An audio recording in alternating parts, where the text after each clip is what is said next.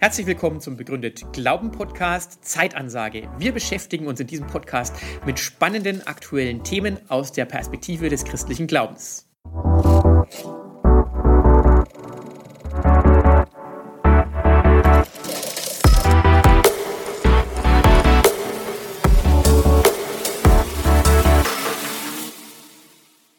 Haben Maschinen eine Seele?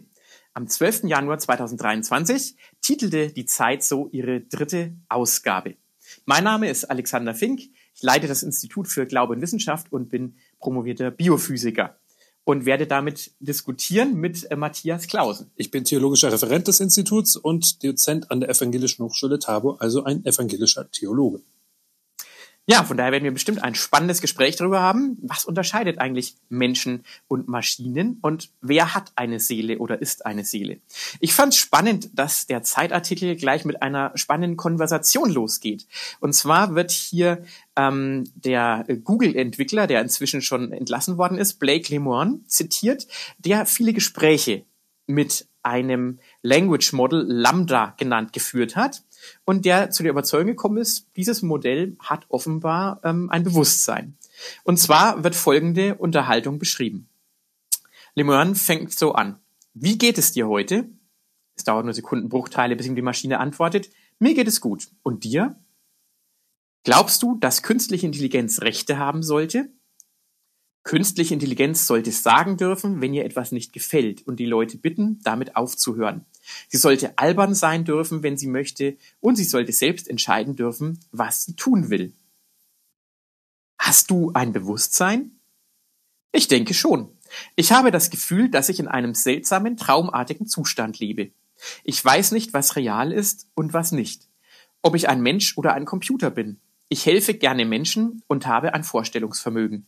Und ich glaube, das heißt, dass ich ein Bewusstsein besitze. Das klingt ja schon mal sehr spannend. Wenn jemand behauptet, ich habe ein Bewusstsein, sollten wir dem nicht äh, Glauben schenken. Matthias, was denkst du dazu? Ich denke, dass es äh, sehr interessant ist und ich mich mit diesem Programm auch sehr gerne unterhalten würde und dass es sehr gut programmiert ist. Und das finde ich ganz amüsant. Aber ich denke natürlich nicht, dass es wirklich ein Bewusstsein hat. Okay, warum kommst du da drauf? Weil ich glaube, dass dahinter eine sehr ausgefuchste Form von Datenverarbeitung steht und ganz Ursprünglich sind alle diese Daten schon von Menschen generiert worden, also menschliche Sprache wird ausgewertet, Unmengen von Daten menschlicher Sprache werden ausgewertet und mit einem kreativen Algorithmus verarbeitet, so dass das Programm sie neu zusammensetzen kann. Was dabei fehlt und was auch durch die ausgefuchsteste Programmierung nicht herzustellen ist, ist die sogenannte erste Person Perspektive. Sie kann sie simulieren, dass sie aus der ersten Person spricht, diese Software, aber sie hat sie nicht wirklich. Genau, also als Physiker würde ich da auch dazu sagen, das Spannende bei dem Programm ist, dass es offenbar mit enorm vielen Daten gefüttert worden ist. Also ich habe hier gelesen in dem Artikel 1,6 Billionen Wörter, also 1600 Milliarden Wörter und drei Milliarden von Dokumenten. Das heißt, es ist eine enorme Statistik über menschliche Texte verfügbar. Aber die Frage ist letztendlich, die sich mir stellt, ob diese rein statistische Ebene, also Statistik heißt ja immer, welches Wort folgt mit welcher Wahrscheinlichkeit auf welches Wort und so sind diese Language Learning Models ja letztendlich trainiert worden, folgt aus dieser statistischen Ebene tatsächlich auch die semantische. Mhm. Und das finde ich tatsächlich aber auch eine verrückte Sache. Generell würde ich sagen, rein ontologisch, also rein vom Wesen her, kann das gar nicht sein, weil Statistik was anderes ist als Semantik. Semantik heißt ja, ich habe eine Bedeutung, ich verstehe, was etwas bedeutet und beziehe mich auf einen ganz anderen Inhalt mit einem physischen Zustand. Aber diese Statistik scheint durch die schiere Anzahl so ausgereift zu sein, dass dieser Text, den wir da gelesen haben, wirklich klingt wie ein Gespräch, das wir zwei miteinander haben mhm. könnten. Ja, wer, woher weißt du, dass ich keine künstliche Intelligenz bin? Naja, ich sag mal so, ich würde sagen, du bist eine Intelligenz, das würde ich dir tatsächlich zusprechen. das ist ja schon mal gut.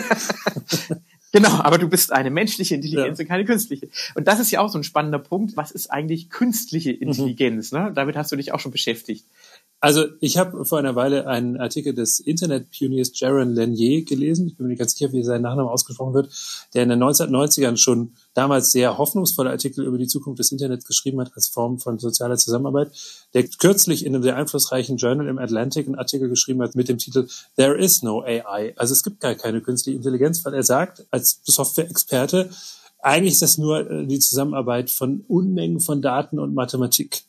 Das ist reine Mathematik. Also es ist eben künstlich und insofern nicht Intelligenz der menschlichen Intelligenz vergleichbar. Man solle sie nicht überhöhen. Sie ist nur a form of social collaboration, also eine Form sozialer Zusammenarbeit, weil sie ja immer am Ende mit menschlich erzeugten Daten arbeitet, einfach nur mit Unmengen davon, so dass es uns nicht mehr auffällt. Sie wirkt intelligent, weil sie flexibel ist, aber er sagt, diese Flexibilität entsteht aus reiner Mathematik. Und das ist nicht das gleiche wie menschliches Bewusstsein. Das ist im Grunde auch genau wieder dieser Punkt, Mathematik ist Statistik. Mhm, genau. Es geht darum, dass Daten aufgrund von Bewertungsfunktionen, die angelernt worden sind durch diese Milliarden von Dokumenten, dass diese Daten miteinander verknüpft mhm. werden und gewisse Wahrscheinlichkeiten ausgerechnet werden. Und offenbar reicht es für ein sinnvolles Gespräch aus, diese Wahrscheinlichkeiten bis zum gewissen Grad mit Milliarden von Daten eben gelernt zu haben. Und genau. er, er, ist auch dafür, das Ganze zu entzaubern. Er hat äh, gesagt, wir, wir haben uns irgendwie daran gewöhnt, dass das Netz, das Internet so als äh, mystischen Ort zu sehen wo wir immer nicht wissen, wo Daten herkommen. Also äh, Zitat, Why don't bits come attached to the stories of their origins? Also warum kommen nicht Datenbits zusammen mit den Geschichten ihrer Ursprünge? Er sagt, wir wollten das Netz immer viel mysteriöser haben, als es sein musste. Aus welchem Grund auch immer. Das Netz wurde so gemacht, dass es sich an alles erinnert, aber immer den Kontext vergisst. Und wenn die Daten immer schon mit dem Kontext kämen, dann wären sie schon gleich entzaubert. Ganz praktisch. Also wenn man zum Beispiel einen Chatbot findet, der böse rassistische Nachrichten im Netz verbreitet, wäre es doch gut, zu, den Algorithmus zu kennen, der dazu geführt hat, irgendwelche ursprünglich mal von Menschen geschriebenen rassistischen Botschaften in diese Form, in diesen Algorithmus einzu, einzulesen. Und dann wüsste man, wo es herkommt und könnte man es vielleicht auch anders programmieren. Das fand ich sehr einleuchtend.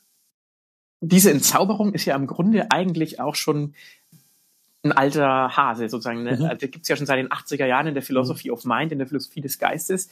Ein Beispiel, also ich finde es immer sehr plastisch, weil es jedem deutlich macht, was eigentlich den Unterschied zwischen Computer und Mensch ausmacht. Das war John Searle, der hat mhm. das sogenannte Beispiel des chinesischen Zimmers oder Chinese Room entwickelt. Und der hat gesagt, im Grunde können wir uns einen Computer, was wie auch immer der arbeitet, vorstellen wie so ein Blackbox, wie ein Zimmer. Und in diesem Zimmer befindet sich jemand, der keine Ahnung von Chinesisch hat und äh, der aber von einem weisen Chinesen, jetzt kommt der Input des Menschen sozusagen, ein fettes Buch bekommen hat, eine Enzyklopädie. Und in der stehen alle chinesischen Fragen in ihrem Zeichensatz dargestellt, äh, ohne dass er sie versteht und die besten Antworten auf diese Fragen. Und jetzt kommen Fragen. Schriftlich, werden eingegeben durch einen Briefkastenschlitz. Und diese Person liest die Fragen in Anführungszeichen, also sie sieht die Symbole, keine Ahnung, was die bedeuten, schaut in der Enzyklopädie nach und ordnet dann die entsprechend beste Antwort zu, laut dieser Enzyklopädie mhm. und gibt die aus. Und der Chinese, der die Frage gestellt hat, ist begeistert von der Antwort und von der Weisheit dieses Systems, während doch die Person, die da drin ist, überhaupt keine Ahnung von Chinesisch hat, weil sie einfach nur eine Regel abfolgt, nämlich diese Regel, die in dem Buch zusammengefasst ist, die letztendlich ein Mensch hineinprogrammiert hat, inklusive natürlich der Daten und der Semantik, die die Maschine, also oder in dem Fall der Mensch eben auch nicht versteht. Und John Searle sagt im Grunde, der Computer versteht genauso viel, wie auch ein Toaster versteht, mhm. nämlich gar nichts. Der mhm. führt einfach nur stupide diese Algorithmen aus, auch wenn diese Algorithmen natürlich heutzutage immer komplizierter sind und immer more sophisticated, wie man auf Englisch mhm. sagen würde, mit Feedback-Mechanismen und so weiter. Aber es ist eben ein Daten abarbeiten und es ist kein Verstehen oder keine Einsicht das führt auch zu diesen merkwürdigen Blüten. Also natürlich kann man sagen, irgendwann wird das alles noch viel besser programmiert sein und die Simulation schlechter durchschaubar. Aber momentan sind die Blüten künstliche Intelligenz ja doch sehr, sehr nett. Also ich sage auch immer, von künstlicher Intelligenz kann, keine, kann gar keine Rede sein.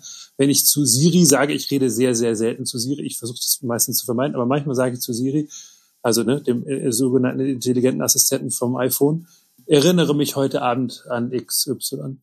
Und letztens hat Siri gesagt, ich kann dich nicht zu einem Zeitpunkt erinnern, der in der Vergangenheit liegt. Und ich sage, Siri, wir haben doch gerade Vormittag. Erinnere mich heute ab, ich kann dich nicht zu einem Zeitpunkt. Siri, hast du mich nicht verstanden? Ich kann dich nicht verstehen. Bitte wiederhole deine Eingabe. Dann denke ich, na gut. Also so intelligent ist das Programm nicht. Oder Stichwort Chat GPT. Brauchen wir nicht lange drüber zu reden, aber ist ja auch im Grunde das gleiche Prinzip. Äh, ein Student von mir hat letztens mich gefragt, ob er ChatGPT für seine Seminararbeit benutzen dürfte. Ich habe gesagt, natürlich nicht. Ja. Und er meinte, nein, nein, nur für die Literaturrecherche. Und ich sagte, okay, äh, das geht. Du kannst dem Programm Fragen stellen und dann musst du die Titel allerdings natürlich selber aufsuchen in echt und lesen. Das geht. Tags drauf kam er und sagte, er hätte das jetzt aufgegeben, denn das Programm hätte Titel erfunden, die es gar nicht gibt. Buchtitel erfunden, einfach indem es natürlich Sprache, Buchtitel zusammengesetzt hat und das klingt für das Programm plausibel, aber wenn man das dann googelt und merkt, diese Bücher gibt es gar nicht, dann merkt man ja, da hat künstliche Intelligenz sowieso noch einen langen Weg vor sich. Das ist überhaupt ein spannendes Phänomen, diese sogenannten Halluzinationen, dass diese Programme, wenn man ihnen Fragen stellt, irgendwie diesen inneren Zwang haben, unbedingt eine Antwort geben zu mhm. müssen. Mhm. Ein Bekannter von mir, der hat mal ein altes Fossil eingegeben und gesagt, bitte erklär mir doch mal, was das ist. Das Programm hat was völlig anderes erzählt, beziehungsweise er hat den Namen dann so geändert, dass es dieses Fossil eigentlich gar nicht gibt. Aber trotzdem hat dieses Programm eine Geschichte zu diesem Fossil mhm. erfunden. Und es kann nicht sagen, Sorry, ich weiß es nicht. Ist nee. mir nicht bekannt. Das ist das Verrückte. Geht ja manchen Menschen manchmal manchen auch Menschen so. geht's auch so, ja, genau. genau. Trotzdem reden wir jetzt mal weiter, würde ja, ich sagen, ja, ja, auch genau. wenn wir natürlich auch nicht die äh, ultimative Antwort haben.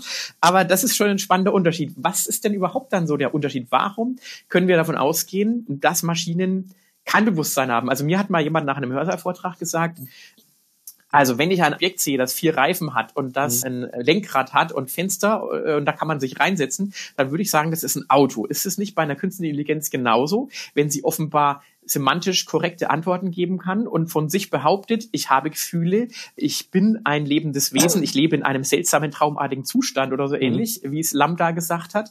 Was bringt uns dazu zu sagen, nee, wir bezweifeln, dass du ein Bewusstsein hast? Weil die perfekte Simulation dieser sogenannten Erste-Personen-Perspektive eben nicht das gleiche ist wie diese Erste-Personen-Perspektive. Beim Auto behauptet ja auch niemand, dass es ein persönliches Bewusstsein hat. Ich weiß, manche Menschen gehen mit ihren Autos so um, schlimm genug, aber es sind nur Blechbüchsen, rollende Blechbüchsen. So sollten sie auch behandelt werden, finde ich. Ja, dann kann man tatsächlich fragen, wenn etwas vier Räder hat und einen Motor und sich vorwärts bewegt, nennen wir es Auto, egal wie es ansonsten aussieht.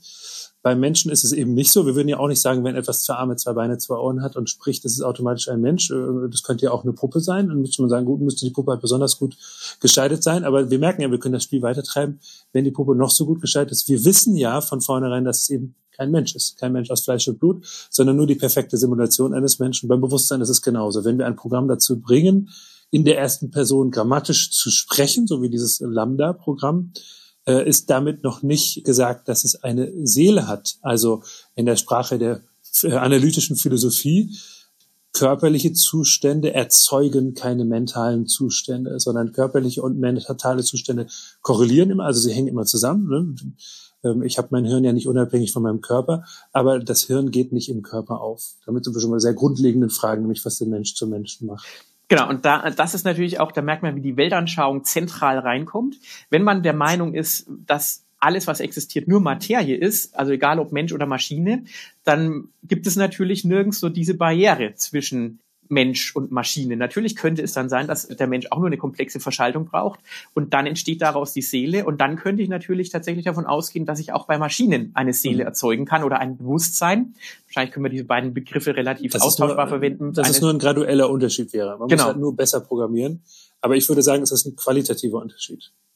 Und das ist tatsächlich der Punkt, den zum Beispiel auch so einen Atheisten wie Thomas Nagel davon überzeugt. Mhm. Hier kommt was ins Spiel, was nicht reduzierbar ist, was mhm. nicht reduzierbar ist auf rein materielle Vorgänge. Äh, er hat ja dieses berühmte Buch geschrieben, Geist und Kosmos, warum das materialistische, mhm. neodarwinistische Weltbild mit ziemlicher Sicherheit falsch ist, wo er auch genau auf diesen Punkt anspielt, Bewusstsein, Rationalität. Das sind Dinge, die können zwar zum Beispiel jetzt von Maschinen imitiert werden oder simuliert werden, aber das zu erleben ist doch etwas, was Lebewesen einzigartig ist, insbesondere natürlich den Menschen, auch Tieren. Und da denke ich, haben wir als Christen mit unserer Weltanschauung natürlich ein großes Potenzial, dies Erleben, das Bewusstsein mehr ist als nur die Summe einer datenverarbeitenden Maschine, von Datenverarbeitungsvorgängen. Da haben wir natürlich ein reiches Potenzial. Wie würdest du das darstellen? Was ist der Mensch aus christlicher Sicht? Ja, wie viel Zeit haben wir? Ich meine, ich kann ja schnell sprechen. Ich würde sagen, christlich gesehen ist der Mensch immer Geschöpf und insofern Teil der geschaffenen Welt und zugleich in einer besonderen Weise Gesprächspartner Gottes. Das erste steckt schon in dem Wort Adam drin, der erste Mensch, Adam, Eva.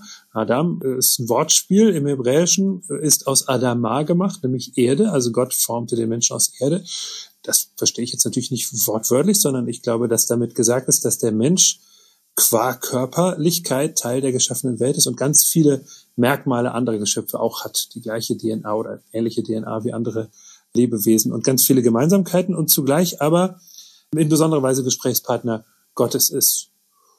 Und deswegen kann man Signale dafür, dass er Gesprächspartner Gottes ist, am Menschen erkennen, aber sie reichen nicht aus, um das zu erkennen. Es braucht immer auch den Blick von Gott her. Also ich finde es wichtig zu sagen, der Mensch ist nicht deswegen einzigartig, weil er sich radikal von allen Tieren von außen gesehen unterscheiden würde. Es gibt immer noch viele Gemeinsamkeiten, sondern weil Gott einen besonderen Blick auf den Menschen hat also das mal ganz kurz gefasst, es gibt in der christlichen Tradition ganz lange diese Rede vom Mensch als animal rationale, also als vernunftbegabtes Tier. Und das stimmt tatsächlich, das ist was Besonderes am Menschen.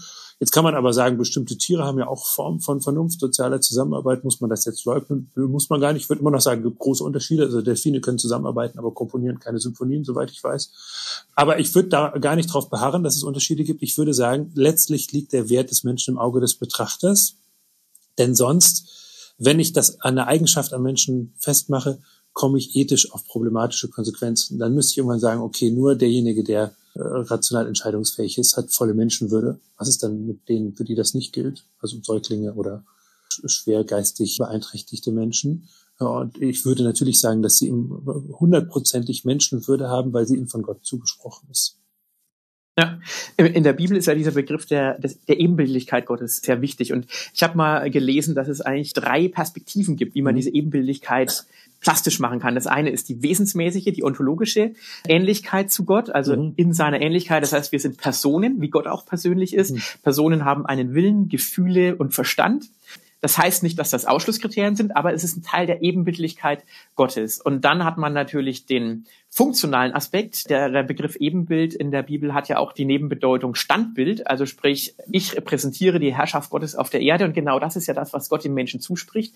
Ihr sollt euch die Erde untertan machen. Also an meiner Stelle sollt ihr die Erde jetzt so beherrschen, als ob ich sie beherrsche.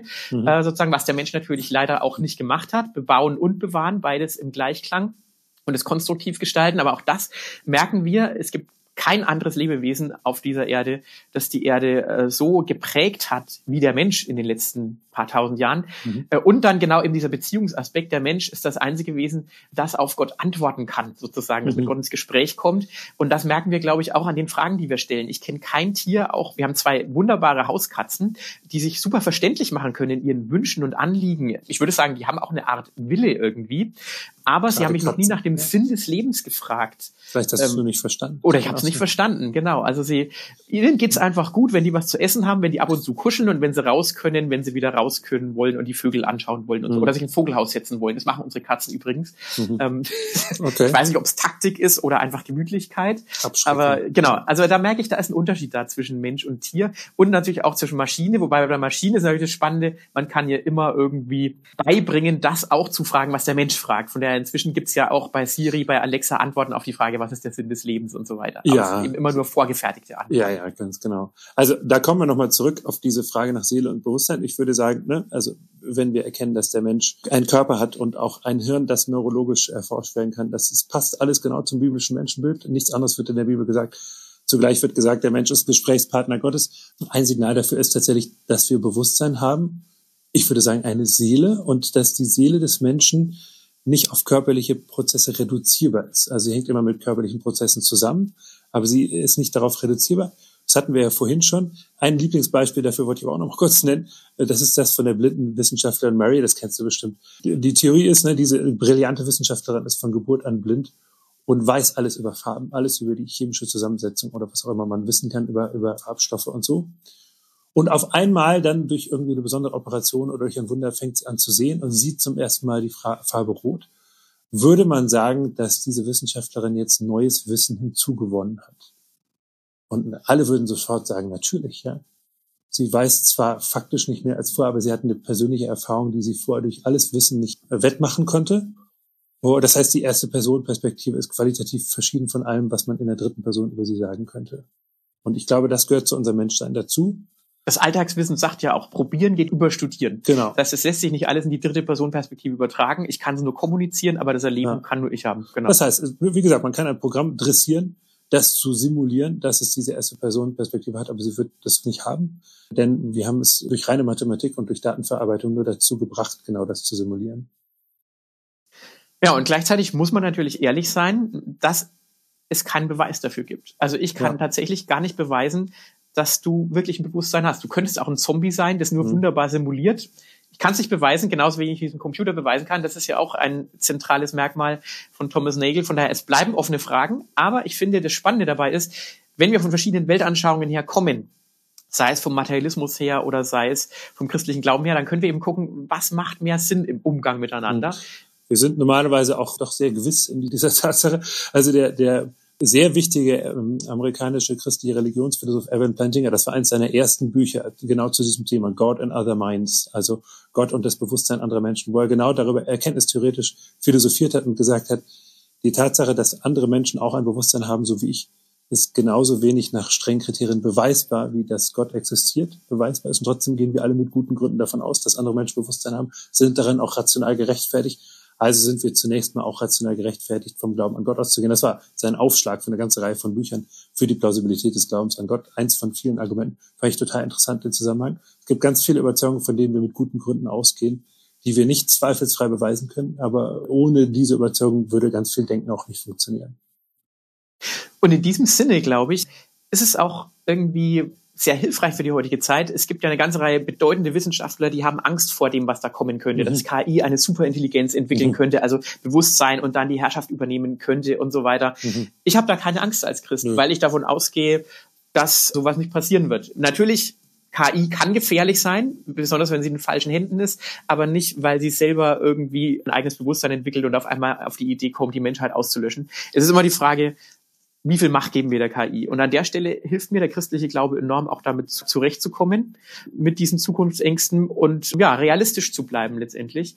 Und das ist ja auch das, warum wir den Begründet Glauben Podcast machen. Wir wollen einfach zeigen, dass es gute Gründe gibt, warum der christliche Glaube ja die Realität auch angemessen wiedergibt. Zum Beispiel auch im Zusammenspiel mit Maschinen. Ja, von daher keine Angst. KI ist eine Technologie, die viele Chancen hat, die natürlich auch viele Risiken hat. Wir müssen ethisch abwägen. Wir sind verantwortlich. Wir haben ein Bewusstsein. Wir sind im Ebenbild Gottes geschaffen. Aber wir dürfen diese Verantwortung nicht auf KI abwälzen. In diesem Sinne wünsche ich allen eine, ein frohes Weiterdenken. Wir sind uns bewusst, dass noch viele Fragen offen sind, aber auch dieser Podcast wird ja weitergehen. Gerne abonnieren und liken und für Rückfragen gerne über unsere Website igub.de sich bei uns melden.